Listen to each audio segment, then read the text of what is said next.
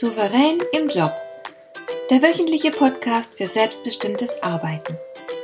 Ich heiße Marion Lemper-Püchlau und in meiner Sendung geht es um mehr Souveränität am Arbeitsplatz. Du erfährst, wie du immer ein wenig über den Dingen stehst. So kannst du deine Ziele erreichen, du bewahrst dir deine Selbstachtung und du ziehst mehr Befriedigung aus deiner Arbeit, obwohl all dem häufig so viel entgegensteht. Finde heraus, wie dir die Arbeit jeden Tag Freude macht.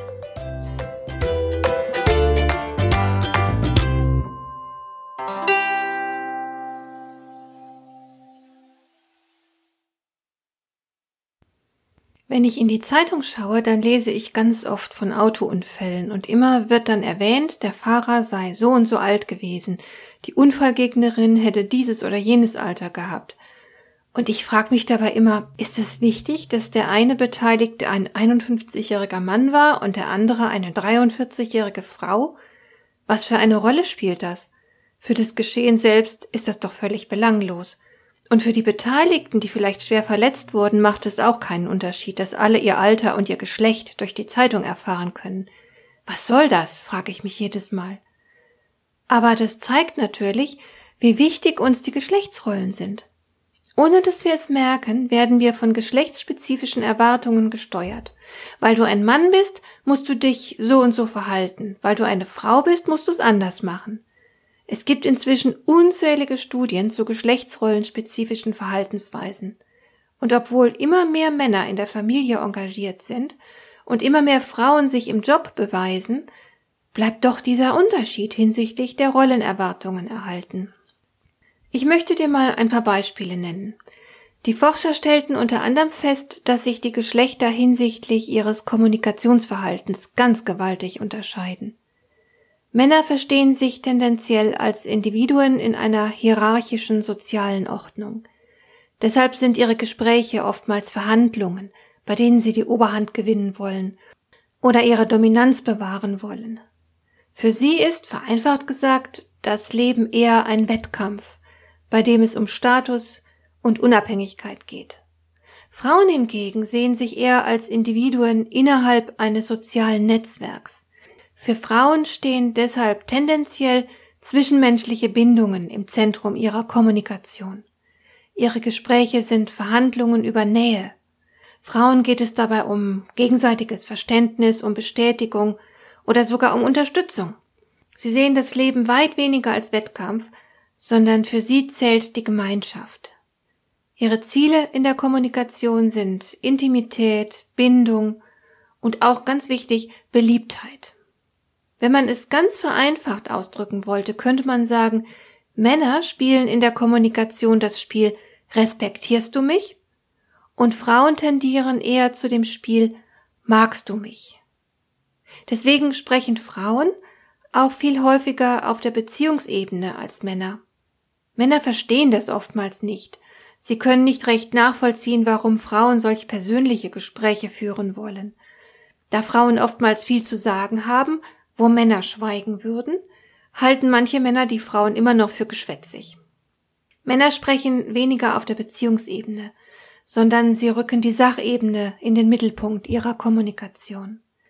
Sie konzentrieren sich auf ihre Argumentation und stellen auch gern mal ihre Fähigkeiten und ihr Wissen zur Schau. Sie mögen einfach Gespräche mit einem unpersönlichen, faktischen und zielgerichteten Inhalt.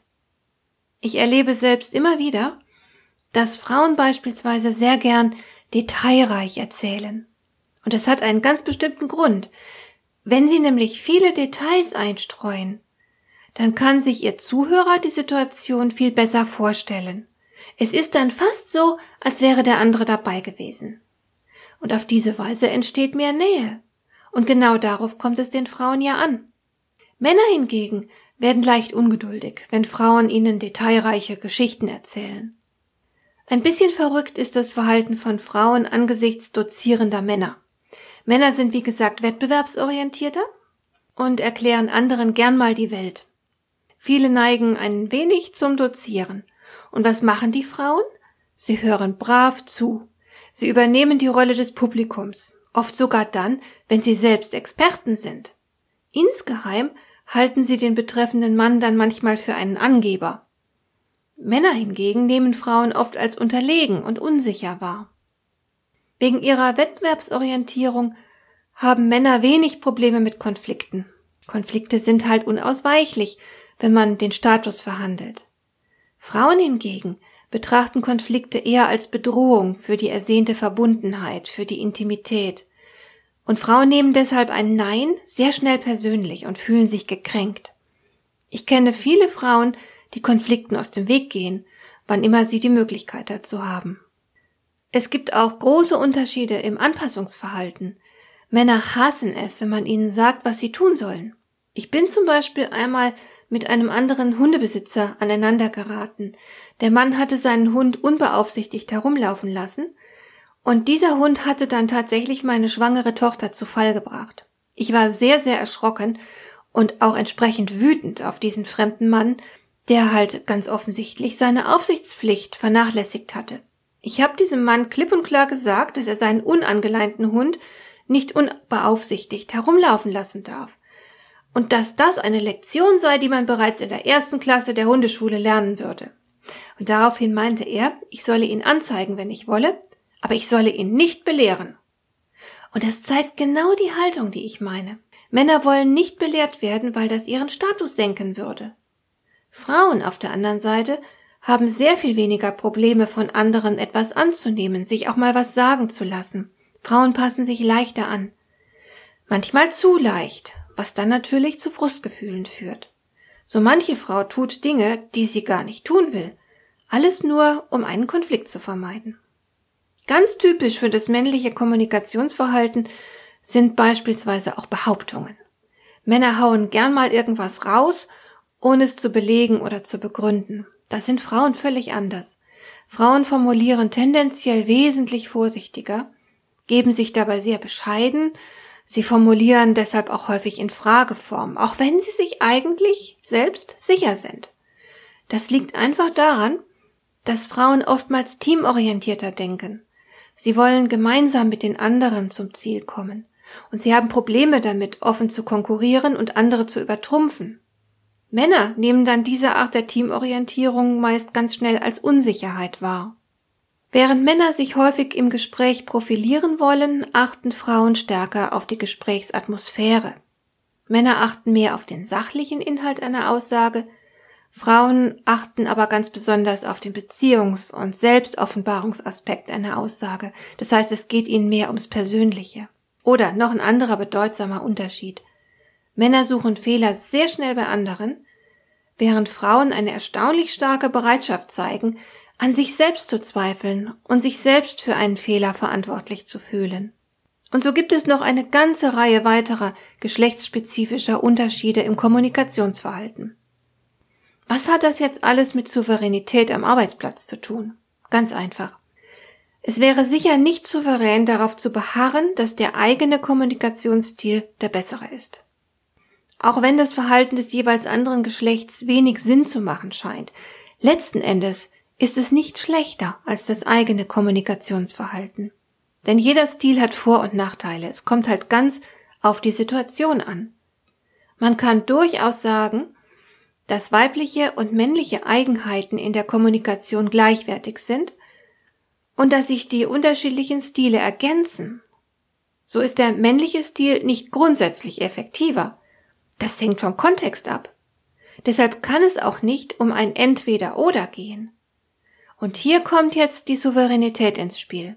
Souverän bist du, wenn du auch in der Kommunikation deine Wahlfreiheit nutzt. Das bedeutet, dass du beispielsweise als Frau auch mal konkurrenzbetont kommunizierst oder als Mann in der Kommunikation auf Verbundenheit und auf Gesprächsatmosphäre achtest.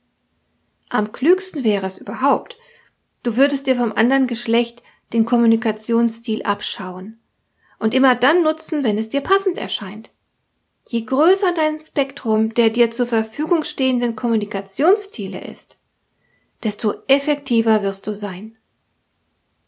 Der beste Kommunikationsstil ist ganz bestimmt ein flexibler Stil, bei dem du nicht etwa gedankenlos den geschlechtsspezifischen Gewohnheiten folgst, sondern deine Strategie von Fall zu Fall bewusst wählst.